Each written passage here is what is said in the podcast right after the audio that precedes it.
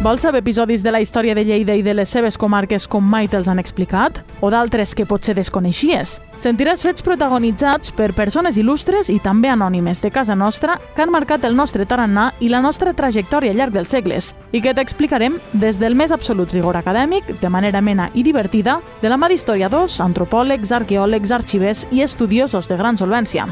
Escoltem, gaudim, riem i aprenem al Píndoles Històriques, una secció conduïda per Rosa Peroi. Benvinguts a una nova píndola històrica. Avui tenim amb nosaltres, i és un plaer, el Javier Pallà. Què tal, Javier? Com estàs? Sí, bona tarda. A veure, eh, avui ens explicaràs un tema que és la pell i que era el motor econòmic de la Lleida medieval. Eh, perquè la pell, eh, clar, nosaltres la tenim molt normalitzada en la nostra vida quotidiana, però mm, és, va formar part, és un element que ha format part des de que l'home és home, no? Mm. I que si no hagués estat per ella segurament no haguéssim arribat on hem arribat. Això ens, ens ho explicaràs més tu. Sí, eh, la, la pell adobada, eh, uh -huh. que és la pell crua de l'animal sacrificat per aprofitar la carn, per tant és un residu, ha estat un, una, un material importantíssim al llarg de la història de la humanitat. Jo crec que fa milers i milers i milers d'anys, quan l'home sortia a caçar un animal i veia que aquell animal anava sobre la neu, eh, i dir, home, com ho aguanta això, aquest fred? Jo no jo, jo, jo no puc, no? Jo he d'estar a la cova tot el dia encenent foc, doncs el primer que va fer és posar-se una pell a sobre. Uh -huh. eh? El que, que passava? Que aquesta pell al cap de 48 hores, 76 hores, 72, eh, doncs sortien cucs, Ah, feia clar, una clar, pudor clar. horrorosa, i llavors a l'home se li va encendre la bombeta. Bé, i si la seco al sol? I si la cobreixo de sal durant una setmana? I així van anar desenvolupant un sistema que va convertir aquell pell eh, material putricible en un material imputricible. Eh?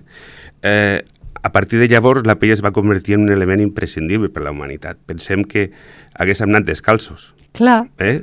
Les soles eren de, de les soles pell. eren de cuir, de pell. De cuir, sí, sí. Per tant, era la que ens protegia de fer-nos malbé els peus. Ha estat tan important en el treball al camp, en totes les corretges que movien les mules, Clar. en el transport, Totes els les cavalls, transmissions, eh? claro, sí, sí, sí. els guarnicioners que feien les celles de muntar, que feien les corretges, eh, les caravanes, no? aquestes que veiem inclús a les pel·lícules de l'oest, no? Sí. totes aquestes cordes que tiren dels cavalls. Eh, ha estat inclús imprescindible la revolució industrial del segle XVII i XVIII. Eh, la màquina de vapor, la transferència de la força del vapor a la màquina, els engranatges es feien amb corretges de, de cuir. Eh? I pràcticament això arriba fins a mitjans del, del segle passat. O sigui, quan apareix... Abans d'ahir, eh? Abans d'ahir, Sí, sí. després de la guerra, aquí a Lleida, concretament, eh, un negoci molt conegut, el Miguel Mestres, comença a vendre cautxo i a substituir-ho per, per la pell. Eh? Això fa quatre dies. Sí, eh? sí. De tal manera que a partir de llavors, després de la Guerra Civil, eh, bueno, aquí hi ha molts llocs, les fibres, després vindrien les fibres sintètiques, vindria el plàstic, la cuir avui dia en què s'ha convertit en un producte de luxe, eh? Sí. que portem pues, per capritxo. I això es reflecteix molt bé en les visites nosaltres que fem comentades, no? Que, Això ho comentaves fora de micro, fa molta Sí, gràcia. sí, sí, vull dir, jo primer que quan venen les escoles el que dic és, bueno, busquem-nos alguna a sobre que sigui d'un animal mort i que sigui pell adobada. Eh, la gent jove, zero, Clar. i algun mestre pues, encara porta un bolso, un cinturó, alguna sabata, eh? i com més gran és l'edat del grup que ve, pues, més pell adobada hi ha a sobre de les persones. Vull dir que avui dia ja no és un material imprescindible, No, no. sinó que és un producte de luxe. De luxe, és, ver, és, és, és cert. I a Lleida va haver dos segles que Lleida, eh, Lleida era una potència amb adoberies. És veritat, això? Sí, va ser una de les ciutats amb més embranzida eco- econòmica de la Corona d'Aragó i això va ser gràcies a dues activitats artesanals. Uh -huh. La transformació de la pell dels animals en pell adobada i, la, i les brunetes o la bruneteria, que eren el, la producció textil. Però la pell molt per sobre de la textil. Molt bé. Eh? I a, a, aquest tipus de... La, els, les adoberies eh, les tens constituïdes en gremis, entenc. Sí, sí eh, aquí hi ha un, un període de, de tanteig d'aquest negoci, que és la segona meitat del segle XII. Pensem que Lleida es conquereix el 1149, Sí? i entre el 1149 i el 1200 sabem de que hi ha uns senyors que estan adobant peia fora dels murs de la ciutat. I a començaments del segle XIII, no tenim la data exacta i concreta, Ja. entren dins de la ciutat. mm? i s'establiran darrere del mur que protegeix la ciutat de les avingudes del riu Segre i Noguerola. Va. És a dir, la façana sud, el que és avui dia Francesc Macià i la Rambla Ferran. S'establiran, en, com dic, en tres gremis, els assaonadors, que estaran establerts entre la plaça Sant Joan i la Baixada de Trinitat, els blanquers entre la Baixada de Trinitat i la Baixada de l'Audiència i els aluders, que serà al llarg del carrer del Carme fins al carrer Democràcia. Mm? Que entenc que cada, perdona, cada gremi té una funció especial o no? A, assaonadors i blanquers es dediquen a, a la pell gruixuda ah, de vaca i bou que adoben amb productes vegetals, que són l'escorça de pi i el roldó, triturat, i els aluders ho fan en sulfat d'alumini, clara d'ou, per a pells més primes, eh? Mm. corder, xai, per fer guants i pergamins. Eh? Eh, heu de pensar que és una producció de pell que no va encarada al proveïment dels artesans, sabaters, bossers, corretgers de la ciutat, sinó que està dedicada a l'exportació. Això és molt important. Perquè, molt important uh -huh. perquè per entendre la dimensió del negoci. Clar. Eh? Llavors sabem documentalment que els fardos de pell d'Ilerda es venen a les fires, a fires d'Itàlia, de la Campània, hi ha constància a, a Llenguadoc, Occitània, inclús al nord de França, i ha moltes ciutats de Castella. Mm? Heu de pensar que aquests senyors que es dediquen a, a adobar la pell obtenen unes grans plusvàlues. Eh? Per tant, són gent adinerada. És la, burgesia, gent... la burgesia lleidatana de l'època mm, ve d'aquí, entenc. És la burgesia del segle XIII i XIV, uh -huh. que en certa manera pues, farà possible no, que Lleida visqui els dos, sigles, els dos segles millors de la, de la seva història, no? que a més coincideixen amb la construcció no, de la catedral de, de Lleida. No, Clar, tot, tot té un sentit, eh? Tot, tot té un sentit. Sí, pues sí. aquestes són les persones que estan tirant. Està molt bé. Um, el procés productiu, m'interessa sí, molt que ens expliquis, sí, perquè, sí. bueno, sí. Eh, com va? El procés productiu que avui se fa amb productes químics i es fan dos o tres dies, en aquella època podia durar entre 7 i 9 mesos. Eh? Per això us he dit que la pell és un producte que té una gran plusvàlua, perquè a la, a la carnisseria on se sacrifica l'animal, en aquella època no hi havia congeladors i la pell es podria. Llavors, quan l'assaonador, el blanquer, o l'aluder en aquest cas, diguem-ho en general, adober, sí. anava a comprar la pell, la comprava molt barata. Clar, perquè havia de treure's clar, allò. Clar, clar, sí, sí, havia sí, de treure's això. I el procés començava, per tant, primer anar a buscar la pell. Eh? I aquí tenim una anècdota molt bonica, eh, recollida al llibre de crims, eh, que ens va passar en Guillem Roca, també un col·laborador d'aquest programa. Sí, i tant. I que és en, eh, un, hi ha hagut un crim a la ciutat el 23 de setembre de 1352 eh, detenen a Pere Arnau sí. i li diuen i vostè per què porta l'osaget tacat de sang? Diu, home, és que jo sóc blanquer i cada dia vaig a buscar peix a la carnisseria. No? I li diuen, no sé, el creuet massa, i inclús al pobre home li diuen, i quants dies fas que no vas a buscar peix?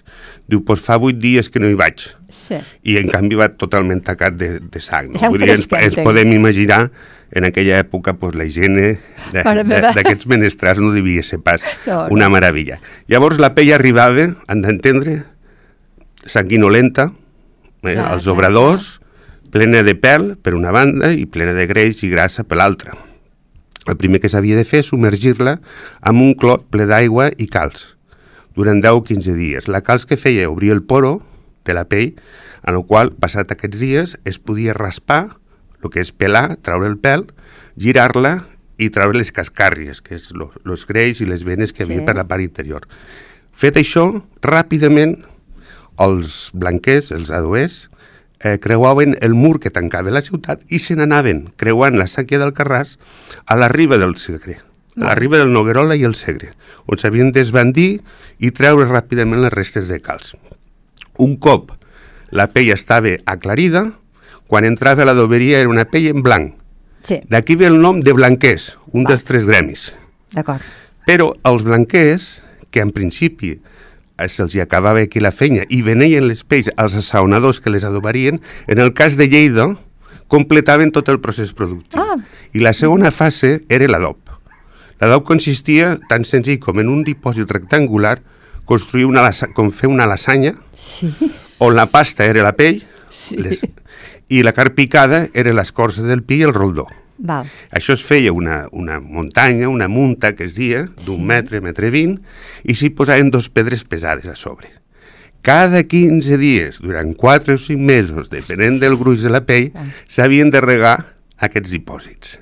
Què passava? L'escorça del pi i del roldó es desfeia i desprenia els tanins, que són uns sucs marrons astringents, com si poséssim crema als grans de la cara, Sí, sí, sí, eh, que, o argila que ens secaria la pell. Què havia passat al cap de 4 o 5 mesos? Que aquella pell crua s'havia convertit en una pell adobada i Claro. imputrescible. Eh? Ostres, És més, els blanquers a sobre, a sobre encara tenyien, després havien de secar les pells eh? i finalment greixar-les perquè recuperessin l'elasticitat. I ja finalment les venien als artesans de la ciutat i les exportaven fora. Eh?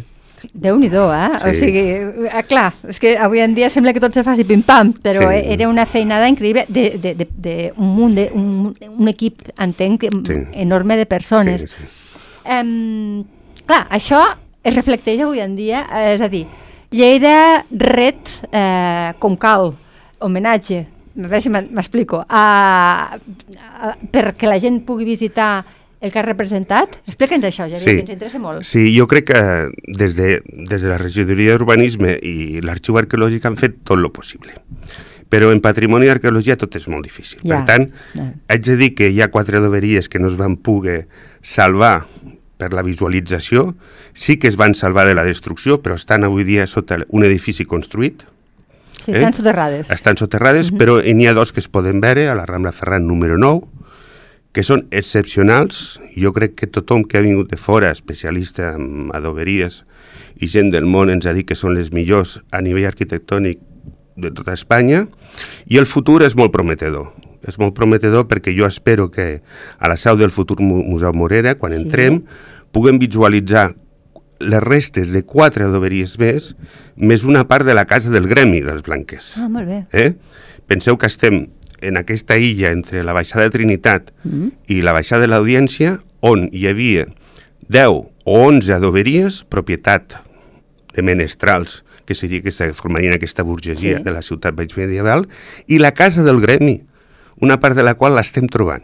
Ah, molt bé. I que, a més, curiosament, gràcies a uns gravats eh, recuperats recentment de, de l'Alexandre Laborde del 1806, que els dibuixa, estem trobant aquesta arquitectura sota el terra del que havia estat l'audiència i que ha de ser el futur Museu Morera.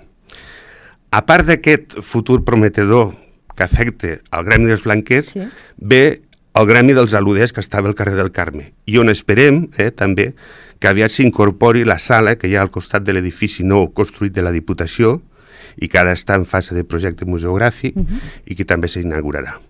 Què formarà això? Pues que entre la Rambla Ferrana número 9, que avui dia ja es poden visitar, el Museu Morera i aquest edifici de la Diputació, tinguem, quasi bé jo diria, com un parc Un parc temàtic. un parc temàtic de, de, de la producció de pell adobada no? Sí. a la- a l'època medieval. Per tant, jo crec que tenim un gran potencial, perquè aquest patrimoni, mm, per circumstàncies, mm, ara no, no tenim temps per explicar-ho, s'ha conservat amagat en el patrimoni immobiliari actual.